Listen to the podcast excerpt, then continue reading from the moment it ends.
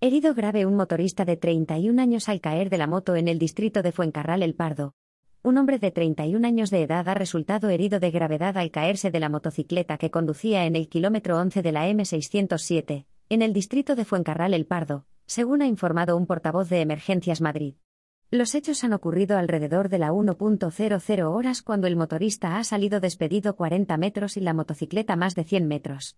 El hombre ha sufrido fracturas en ambos brazos y en la pierna izquierda.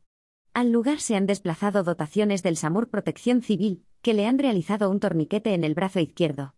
Rápidamente, el equipo médico ha intubado al motorista, y lo ha trasladado al hospital clínico en estado grave. La Guardia Civil se ha hecho cargo de la investigación para esclarecer lo sucedido.